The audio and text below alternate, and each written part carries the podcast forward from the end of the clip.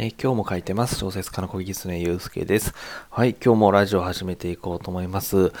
えっ、と、そうですね。今日は、あ、そうそう、あの、この前ですね、ラジオで、あの、ちょっとお話しさせていただいた、あの、森永ビスケットさんの名作ボイスシアターの話なんですけれども、あの、私の住んでるところですね、探してみたんですけど、なかなか旧パッケージしか見つからなくてですね、その朗読動画付きの QRL、QR コード付きのものが見つからないので、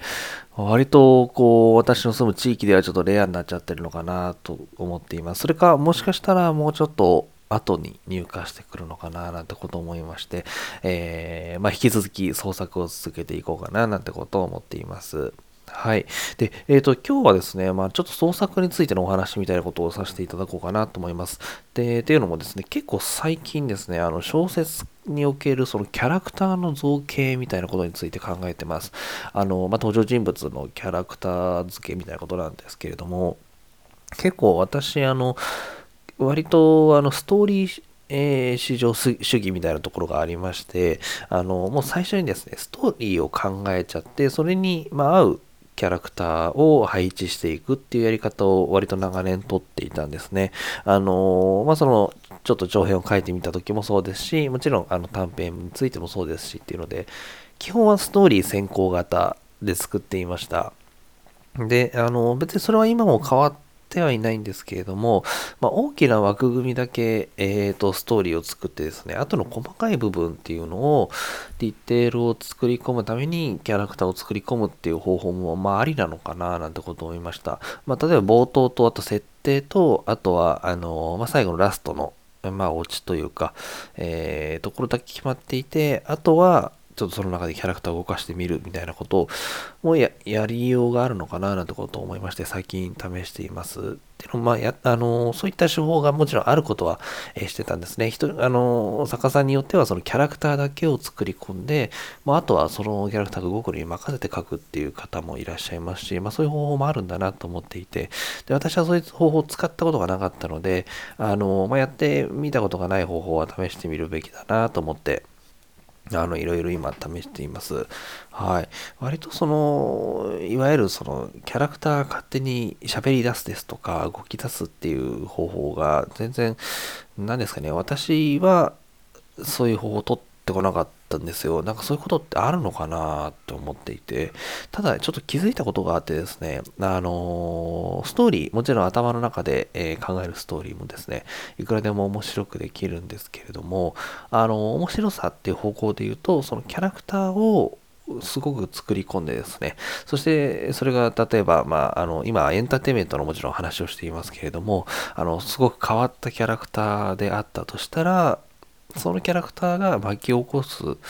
えー、こと、まあ、それを、まあ、もちろんストーリーになっていくわけですけど、キャラクターが作り出すストーリーになっていくわけですけど、それもまた面白さの一つなのかななんてことを思いました。あの、完全に作者が、えー、ストーリーをですね、最初から緻密に計算、もう本当にこれ数学みたいな感じですね。数学みたいな感じで最初から、えー、最後までもう全部びっしり作っていくっていうタイプの作品も、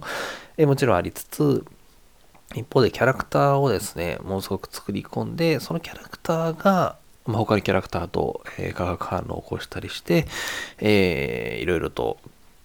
展開していくストーリーっていうのも、これもまたちょっと別の種類の楽しさだったりするのかななんてこと思いました。で、その難易度的にはですね、どっちもあの同じように多分難しいとは思うんですが、あの読者にページをめくらせるっていうことを考えるとですね、もしかしたら後者、あの、キャラクターを作り込むという方が、まあその、やりやすいというか、ページをめくらせやすい、えー、読者を小説世界に、なんですかね、あの、いざないやすいと言いますか、その、うん、あの感情移入とかを促しやすいのかなと思ってます。そこの中に確実に生きたそのキャラクターというものが、えー、いるので、そのキャラクターと一緒に、まあ主人公なりと一緒に、えー、小説世界を旅するみたいな感じで読み進めたくなるっていうのは、もしかしたら、あの、プロット先行型、ストーリー先行型ではなくて、キャラクターを先行に作ったものなのかもしれないなってことを、えー、思ってます。そのエンターテインメントにおいて、やっぱりキャラクター同士が引き起こすその、えー、うねりですとかストーリーみたいなものっていうのは、よりこう、惹かれやすく、その読んでる人が次どうなるんだろうって惹かれやすくなったり、えー、するのかななんてことを、えー、ちょっと思いました。はい。なので、まあ、あのー、最近ちょっとそういう作り方をしてみようかなと思って、例えば、まあ、キャラクターの履歴書といいますか、その、どういうふうに育ってきたのか、え、年齢はいくつで、えー、まあ、身長体重まで考えてみたいな感じでちょっと今実験的にやってみているんですけれども、まあ、そうするともしかしたら彼ら彼女らが、えー、ストーリーを作ってくれる。そしてそのストーリーっていうのは読者にとってどんどんページをめくりたくなるものになるかもしれないと思いながら、えー、ちょっとやってます。はい。そんな感じでちょっと創作法をですね、まあ、やっぱりいろいろ試してみて、まあ、結果的に例えばそれがそれで合わなくてストーリー、えー、先行型になっても、もうそれと全然いいんですけれども、あのだとしてもそのストーリーを先行型になっても、その中でもキャラクターがを作り込むよう、作り込めるようになったら、